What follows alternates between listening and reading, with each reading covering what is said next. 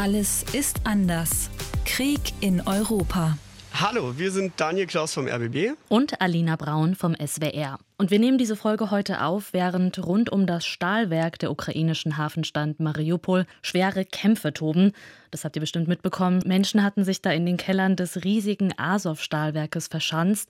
Bilder im Netz zeigen da dicke schwarze Rauchwolken. Und auf einem Video in sozialen Medien sieht und hört man auch heftige Explosionen. Wir hören gerade mal rein. Und diese Videos, diese Bilder, die sind schon erschreckend und gruselig genug. In unseren Nachrichtenmeldungen, auch hier in Deutschland, da geht es ja gerade vor allem um die Evakuierung der Menschen, die dort noch ausharren und sich ja. verstecken vor den mhm. Angriffen. Jetzt diese Menschen in Sicherheit zu bringen, das ist natürlich gerade das Allerwichtigste. Wenn wir uns aber bei diesem Explosionsvideo von diesem Stahlwerk jetzt mal auf was anderes konzentrieren, nämlich auf diesen dicken schwarzen Rauch, dann wird noch eine ganz andere Gefahr deutlich, über die wir hier im Podcast noch gar nicht gesprochen haben, nämlich die Zerstörung der Umwelt. Genau, und das klingt jetzt vielleicht im ersten Moment ein bisschen makaber, wenn es um Menschenleben geht, über die Umwelt zu sprechen. Aber wo die Umwelt zerstört wird, da wird ja auch Lebensraum und Lebensgrundlage für Menschen zerstört. Und deswegen ist die Umweltzerstörung im Krieg auch völkerrechtlich verboten. Und deshalb werden wir uns in der heutigen Folge mal angucken, wie die Umweltzerstörung durch Kriege entsteht. Wir werden erklären, warum der Ukraine-Krieg das Welthungerproblem massiv verschärfen wird und wie er damit sogar neue Konflikte anschüren könnte an ganz anderen Punkten der Welt. Und wir stellen uns die Frage, ob Umweltzerstörung auch bewusst genutzt wird als Kriegsstrategie und wie lange sowas sowas dauern kann, die ganzen Schäden halbwegs zu beseitigen. Wir haben also viel vor und freuen uns, dass ihr mit dabei seid.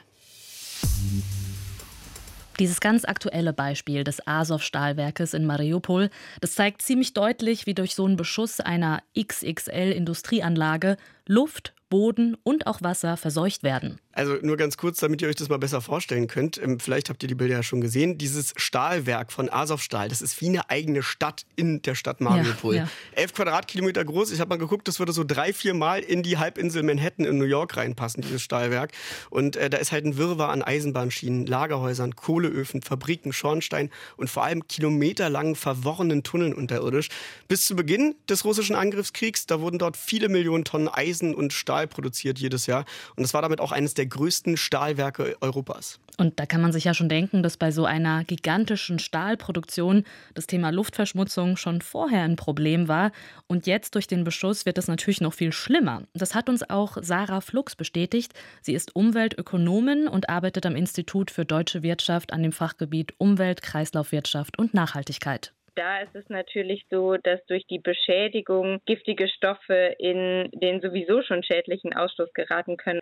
Und der Ausstoß, der sowieso schon ähm, nicht besonders äh, gesundheitsfördernd ist, der wird dann eben durch Beschuss, durch Zerstörung von unterschiedlichen Prozessanlagen weiter verschmutzt, sodass die Menschen in der Umgebung dann entsprechend diese Luft einatmen. Ein anderes Beispiel wären giftige Schwermetalle, die in dem Fall von Stahlwerken in Boden gelangen können.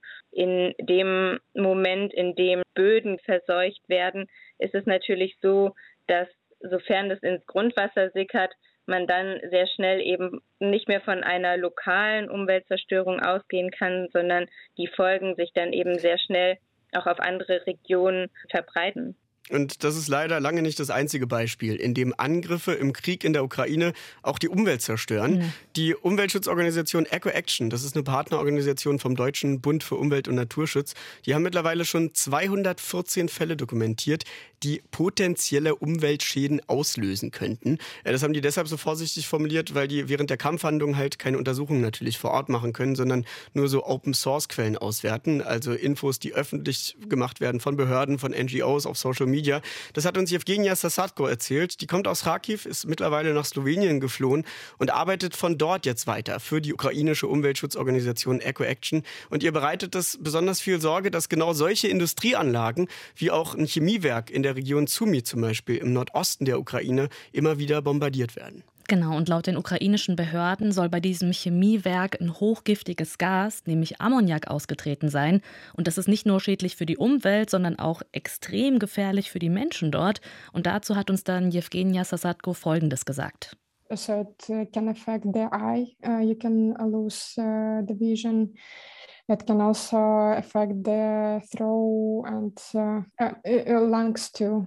Uh, if the concentration is super high, so it means that you can die.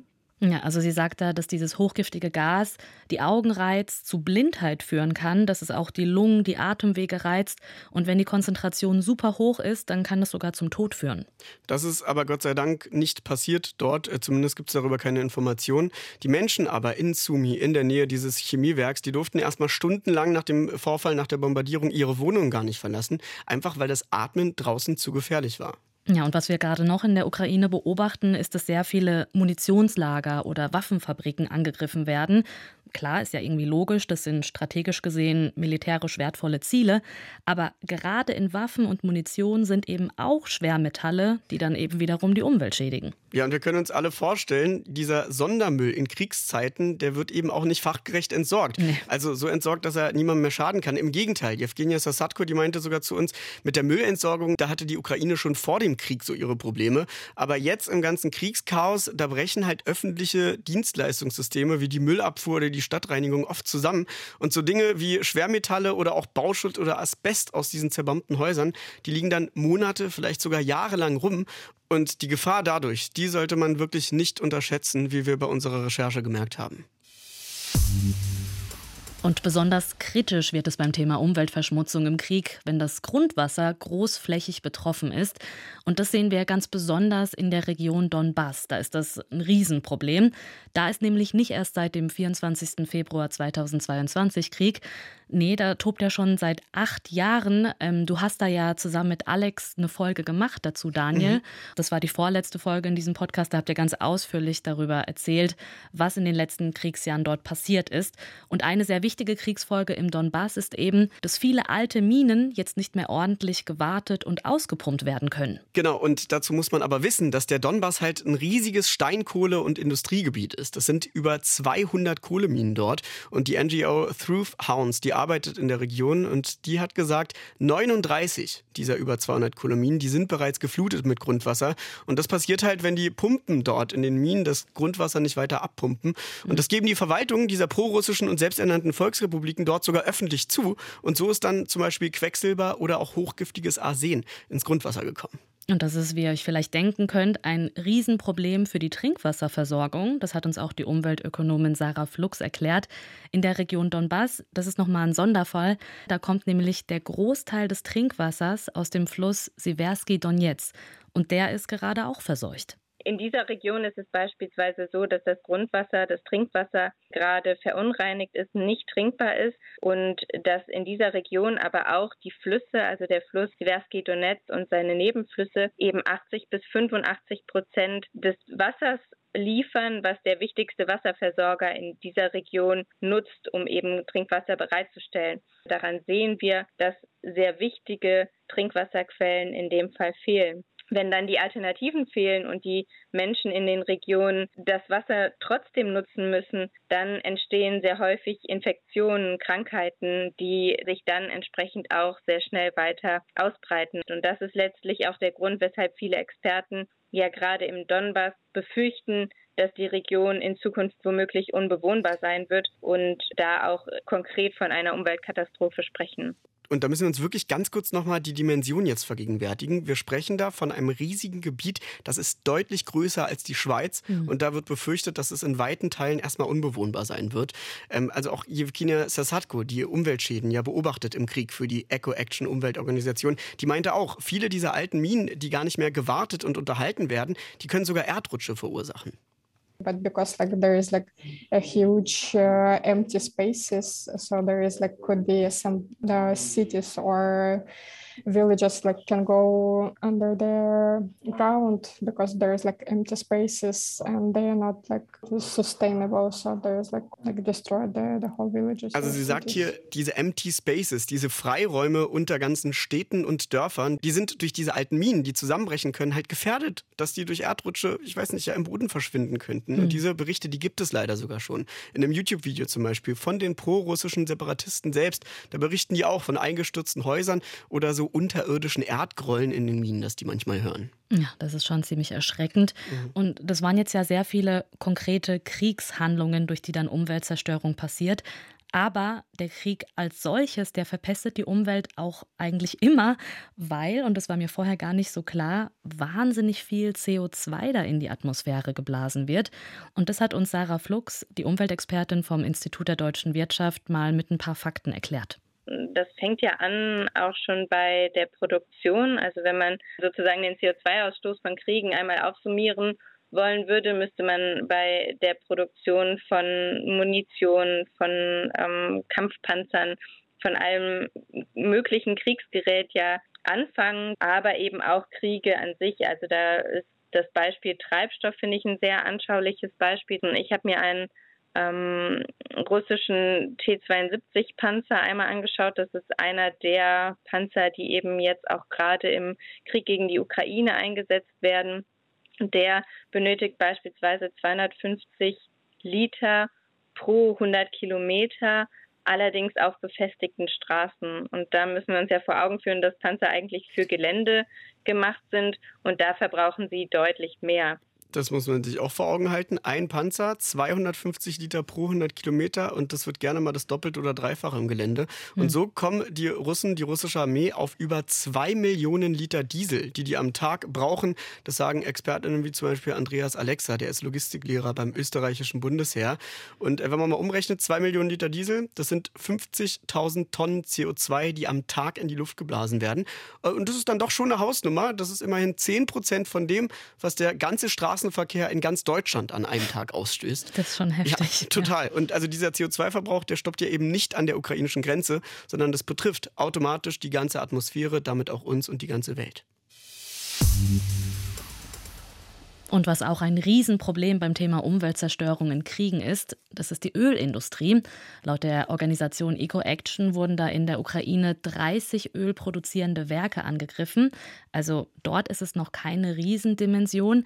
Aber was Öl so anrichten kann, das haben wir vor allem im Irakkrieg gesehen. Ja, die irakische und vor allem auch die US-Armee, die haben dort über 700 Ölfelder angezündet. Das Löschen, das hat Monate gedauert und allein durch den Brandrauch ging man nur in der Stadt Kuwait von 1000 Toten aus. Aber das sind ja erst die direkten ersten Folgen gewesen.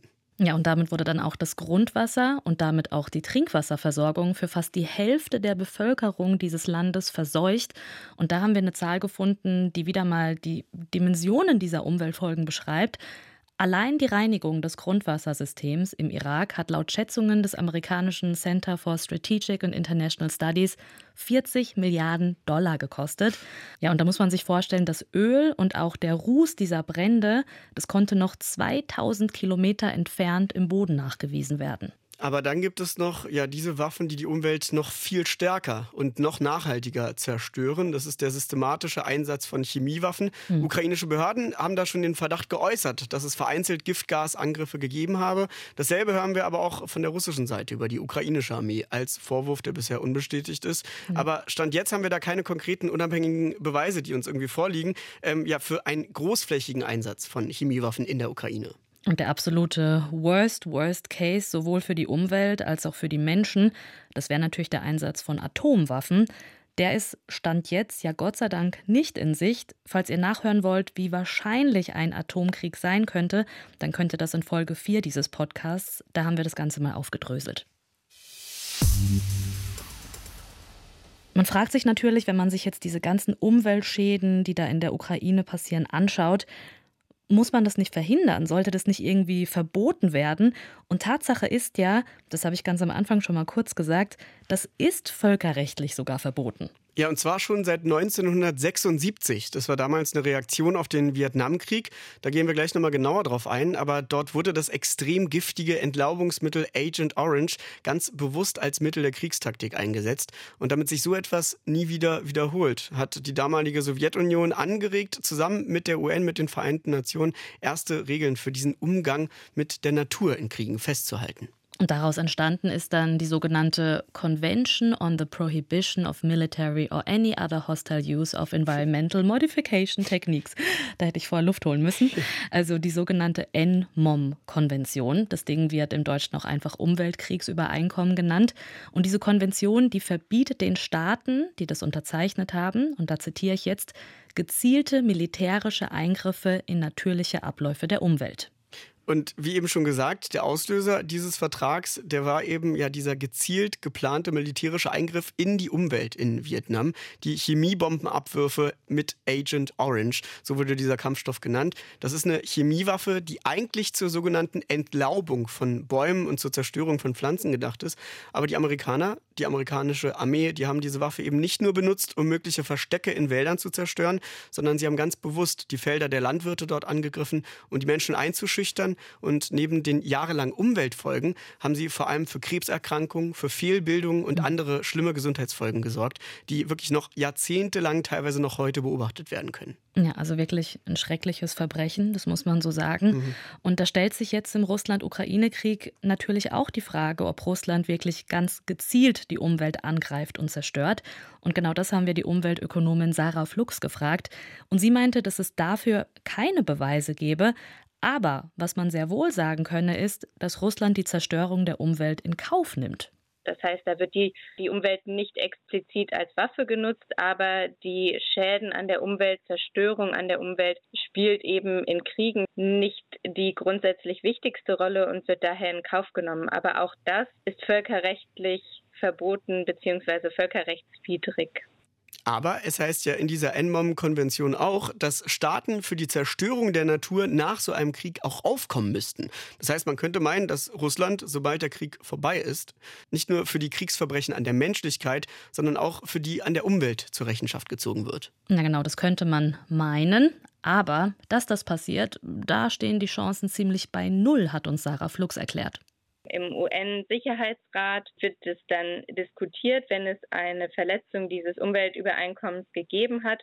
Und da muss man sich dann wieder bewusst machen, dass jetzt im, im Fall des Krieges gegen die Ukraine es in dem UN-Sicherheitsrat eben fünf Vetomächte gibt. Und ihr könnt es euch wahrscheinlich schon denken, Russland ist eben eine dieser Mächte, wird also eine ordentliche Untersuchung und damit eben auch eine mögliche Bestrafung per Veto einfach verhindern können.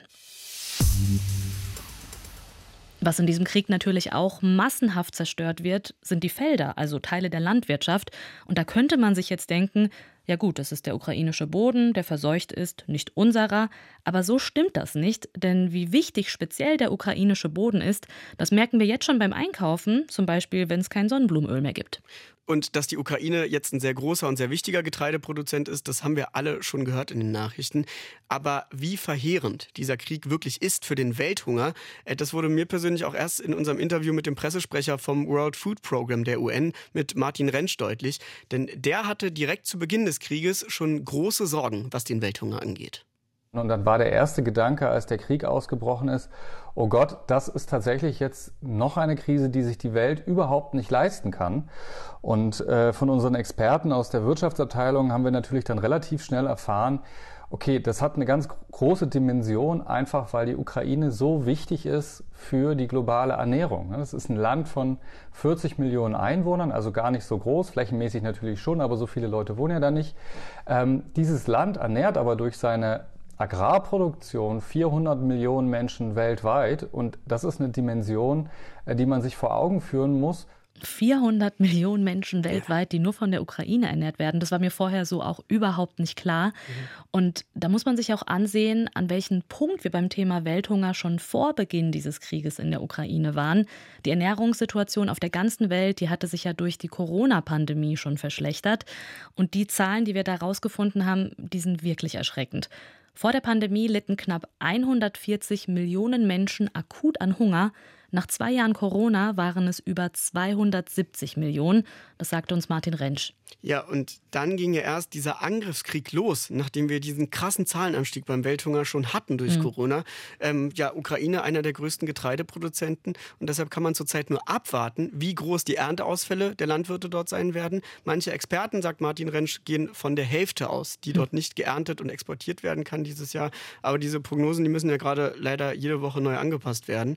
Es wird also damit gerechnet, stand jetzt, dass die Zahl der an Hunger leidenden Menschen nochmal von 270 Millionen auf über 320 Millionen Menschen ansteigen wird, nur durch diesen Krieg.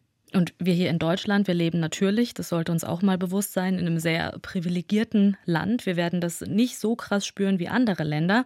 Also mal wieder eine Zahl. Wir hier in Europa, wir geben so um die 20 Prozent unseres Monatseinkommens fürs Essen aus. Mhm. Also so eine Krise können wir durchstehen. Aber in Kenia zum Beispiel, da ist es normal, dass du drei Viertel deines Einkommens nur für das Essen ausgibst. Und da treiben Preisanstiege von 50 Prozent oder mehr für Weizen die Menschen sofort an den existenziellen finanziellen Abgrund und machen sie dann natürlich abhängig von humanitärer Hilfe. Also für die Menschen löst das schon humanitäre Katastrophen auf der ganzen Welt aus. Da ja. hören die Effekte aber leider noch lange nicht auf. Weil in Ländern wie zum Beispiel dem Libanon, da sind Lebenskosten für eine Familie inzwischen dreieinhalb Mal so hoch wie noch vor einem Jahr. Da brechen wegen der gestiegenen Getreidepreise gerade ganze Lieferketten ein, weil die Lieferanten sich einfach den Import und die ganzen Logistikkosten gar nicht mehr leisten können. Und damit werden dann Effekte losgetreten, die alles noch schlimmer machen. Da wird Weizen teilweise schon auf dem Schwarzmarkt ähm, gehandelt und das Land steht ja sowieso wirtschaftlich schon seit ja im Prinzip Jahren am Abgrund und äh, schlittert von einer Katastrophe in die nächste. Und da sind natürlich Länder, die besonders fragil sind, sind natürlich auch besonders betroffen und zwar über die Ernährungssituation hinaus, weil natürlich Hunger auch Konflikte schürt. Und das ist natürlich in Ländern, die besonders fragil sind, auch das ein großes Problem. Und spätestens jetzt sollte deutlich werden, die Zerstörung von Umwelt in diesem Krieg in der Ukraine, die führt zu einer Krise, die nicht nur dort oder in Europa zu spüren ist, die Auswirkungen sind wirklich auf der ganzen Welt zu spüren. Also haben wir uns gefragt, bei diesen riesigen, immensen Umweltschäden, bei den globalen Folgen für uns alle durch diesen Krieg, wie reagiert denn die EU bisher drauf? Und haben deshalb mal konkret bei unseren ARD-Korrespondentinnen im Studio Brüssel angefragt, ob sie uns denn ein Interview geben können zur EU-Umweltpolitik im Zusammenhang mit diesem Krieg. Ja, und die Antwort von unserem Kollegen Alexander Göbel, die war kurz und eindeutig. Die Umwelt ist hier in Brüssel zumindest in dieser Phase so gar kein Thema im Zusammenhang mit dem Krieg. Und genau das konnten wir bei unseren Recherchen auch beobachten, dass dieser spezielle Aspekt der Umweltzerstörung gerade nicht so präsent in der Politik ist. Aber die Hungerkrise, von der wir gerade gesprochen haben, die wird zumindest wahrgenommen. Darauf wurde auch schon reagiert. Deutschland und die G7-Partner, die haben da hunderte Millionen in ein Programm gesteckt, das die durch den Ukraine-Krieg hungernden Menschen unterstützen soll. Aber Martin Rentsch vom World Food Program der UN, der sagt eben auch, diese humanitäre Hilfe allein, die reicht nicht. Er sagt, die europäische Politik, die muss jetzt Lösungen finden, damit die von Hunger betroffenen Ländern eben sich selbst zukünftig mit Nahrung versorgen können und deshalb dann auch vor solchen Krisen zukünftig besser geschützt sind. Denn bei allen 180 Grad Wenden, die in der europäischen Sicherheits- und Rüstungspolitik ja gerade gemacht werden und von uns beobachtet werden, sieht er bei diesem Thema noch großen Nachholbedarf. Europas Sicherheitsarchitektur hat sich über Nacht geändert, das stimmt. Aber natürlich muss zum Beispiel Ernährungssicherheit da auch mitgedacht werden. Ne? Also wenn sich gerade ähm, durch Hungerländer in Nordafrika, ähm, in Westafrika destabilisieren, ist das natürlich auch ein sicherheitspolitischer Aspekt, den man jetzt im Kontext Ukraine Krieg ähm, bedenken muss. Das heißt, diese globale Verwobenheit ist, glaube ich, eine neue Dimension, die sich jetzt erstmal erstmals wirklich auch ähm, in den Nachrichten zeigt. Ja, und eine weitere Maßnahme, die die Folgen für die Landwirtschaft und damit die Nahrungsmittelknappheit zumindest etwas abmildern soll, das ist das Aufgeben der sogenannten Blühstreifen. Da habt ihr vielleicht in den letzten Wochen so Schlagzeilen gesehen wie Blühstreifen für Getreide oder Brot statt Blumen. Für die Umweltökonomin Sarah Flux vom Institut der deutschen Wirtschaft ist das eine sehr schwierige Diskussion. Eine andere Konsequenz, die wir gerade hier in Europa erleben, ist, dass die EU ja plant, den Green Deal daraufhin teilweise auszusetzen und es Landwirten erlauben möchte, Flächen zu nutzen, die eigentlich für den Artenschutz genutzt werden sollten, damit diese Lebensmittelversorgung weiterhin gesichert wird. Wenn wir aber jetzt landwirtschaftliche Flächen haben, die eigentlich für den Artenschutz gedacht sind, hat das natürlich auch wiederum Auswirkungen auf unsere Ökosysteme, auf die Tiere, auf die Pflanzen, auf die Mikroorganismen. Ich finde, die Landwirtschaft zeigt eben sehr deutlich, wie lang häufig eben diese Kette ist an, diese Reaktionskette an, an Konsequenzen, mit denen wir dann eben rechnen müssen. Und für euch zum Hintergrund, für Deutschland zumindest, da hat der Bundesrat Anfang April dagegen gestimmt, solche Blühstreifen für die Lebensmittelproduktion freizugeben. Das hat dann für ziemliche Kontroversen gesorgt. Ja, insgesamt aber stehen bis jetzt ja die sicherheitspolitischen Aspekte der Politik im Fokus, ja. wenn es jetzt um die EU gerade geht und die Reaktion darauf. Es wird ja auch vollkommen zu Recht versucht, diesen Krieg so schnell wie möglich zu beenden. Und sollte dieser Krieg hoffentlich bald beendet sein, dann stellt sich natürlich aber die Frage, wie soll die ukrainische Umwelt sich davon wieder erholen? Und da ist die Antwort leider wenig überraschend. Sehr, sehr lange wird die ukrainische Umwelt brauchen. Es gibt ja offensichtlich genug Umweltzerstörung durch diesen Krieg, sonst würden wir nicht eine ganze eigene Podcast-Folge dazu machen. Genau. Aber ähm, schon aus vorherigen Kriegen, da wissen wir ja, welche Umweltfolgen solche Kriege haben können. Genau, und für euch mal ein Vergleichswert, den wir recherchiert haben. Nach dem Syrienkrieg, da hat die niederländische Organisation Pax mal die Umweltschäden untersucht und die haben festgestellt, die Umwelt wird allein 25 Jahre brauchen, um sich einigermaßen zu erholen. Und so lange wird das Grundwasser durch die ganzen Giftstoffe, zum Beispiel durch die Munition, kontaminiert bleiben. Aus der Erfahrung anderer militärischer Auseinandersetzungen, da können wir sagen, dass auch ohne den Einsatz von Chemiewaffen die Umweltschäden für die Ukraine noch sehr lange spürbar sein werden. Weil ich meine, klar, in der Ukraine werden halt seit über zwei Monaten jeden Tag Dutzende Tonnen mhm. an explosiven Granaten, Raketen, ja. Patronen umhergeschossen. Also dazu kommen halt noch die ausgelaufenen Chemikalien aus zerstörten Industrieanlagen, die ins Grundwasser sickern. Die Umweltökonomin Sarah Flux, die hat auch nochmal betont, die Natur, die braucht sehr, sehr viel Zeit einfach, um sich von diesem ganzen Einfluss zu erholen. Zum einen ist da natürlich wichtig, dass die Umwelt aktive Unterstützung, aktive Hilfe braucht, um sich wieder erholen zu können.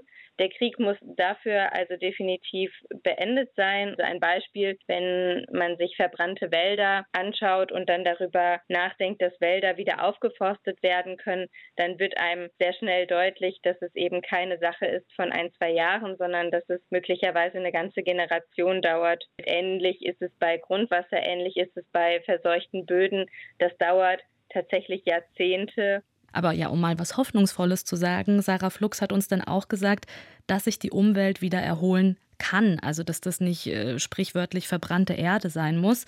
Es gibt schon eine Chance, weil die Natur eben mit ein bisschen Hilfe der Menschen extrem starke Selbstheilungskräfte hat. Also man muss jetzt nicht davon ausgehen, dass ähm, die Ukraine über Jahrzehnte nicht wieder besiedelt werden kann. Und ich will diesen vorsichtigen Optimismus auch gar nicht zerstören. Äh, es gibt nur noch ein weiteres Problem, das wir uns kurz nochmal angucken müssen. Denn nach Kriegsende, da ja muss der Umwelt geholfen werden. Es besteht aber auch, wenn nicht mehr geschossen wird, noch weiter Gefahr. Nämlich durch die Minen, die auch durch die russische Armee dort eingesetzt wurden. Und das wurde ja auch schon aus mehreren Regionen in der Ukraine berichtet. Und eben diese Minen, die sind gar nicht nur für Menschen gefährlich. Dort ist es ja so, dass sehr viele Landminen und Blindgänger noch insbesondere Zivilisten gefährden, die sich dann auch Jahre später eben noch entzünden können und Jahre später auch noch zum einen natürlich menschliches Leid verursachen können, zum anderen aber auch dann wieder Auswirkungen auf die Natur, auf die entsprechende Umgebung haben.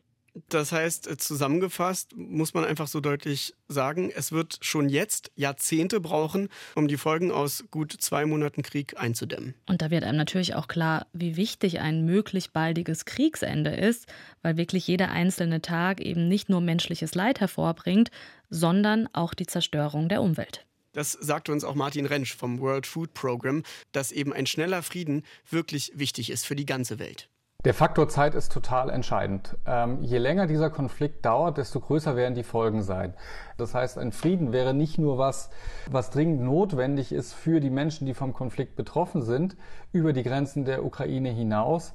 Ähm, dieser Frieden wäre auch notwendig, um weitere Krisen zu verhindern, um die Destabilisierung von ganzen Regionen zu verhindern.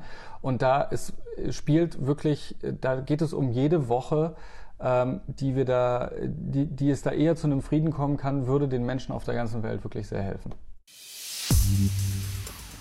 Und das war damit unser Versuch, euch in dieser Podcast-Folge zu zeigen, wie sehr dieser Krieg in der Ukraine der Umwelt zusetzt und warum das eben jahrzehntelange Folgen haben wird, nicht nur für die Ukraine, sondern für die ganze Welt. Stichwort CO2-Ausstoß und vor allem das Thema Nahrungsmittelknappheit. Ja, und mir ist eigentlich erst durch unsere Recherche ehrlich gesagt bewusst geworden, wie viele Millionen Menschen auf der ganzen Welt jetzt zusätzlich betroffen sind durch mhm. diesen Krieg, eben weil die ukrainischen Böden gerade zerstört werden und die Landwirte ihre Arbeit nicht vernünftig machen können. Ja, und wie groß und langwierig damit auch diese Zerstörung durch den Krieg ist. Ja, total. Aber wir wollen wirklich an der Stelle nochmal betonen, dass das menschliche Leid, also die Toten, die Verletzten, die Menschen jetzt ihre Heimat verlassen müssen, das hat natürlich Priorität, aber wir fanden es trotzdem wichtig, so als kleines Puzzlesteinchen von diesem ganzen Kriegskomplex euch mal zu erklären, welche Rolle das Thema Umweltzerstörung darin spielt. Falls ihr Feedback habt zu dieser oder zu anderen Folgen von unserem Podcast oder weitere Vorschläge für Themen, die ihr gerne in diesem Podcast hören würdet, schickt uns einfach eine E-Mail an allesistanders.wdr.de. Wenn ihr das Thema wichtig findet, teilt auch gerne diese Podcast-Folge oder gebt uns eine Bewertung. Da würden wir uns sehr darüber freuen. Und am Schluss haben wir noch einen kleinen Podcast-Tipp für euch. Unsere Kollegen des Weltspiegel-Podcasts, die haben sich damit beschäftigt, wie wichtig Frieden auch für andere Länder wie zum Beispiel den Jemen wäre. Denn auch dort sind die Menschen seit Jahren auf humanitäre Hilfe angewiesen. Wenn euch das Thema interessiert, dann hört da gern mal rein. Von uns war es das jetzt. Macht's gut. Tschüss. Alles ist anders ist ein ARD-Podcast von RBB, SWR und WDR. Alle Folgen und weitere Podcasts gibt's in der ARD Audiothek.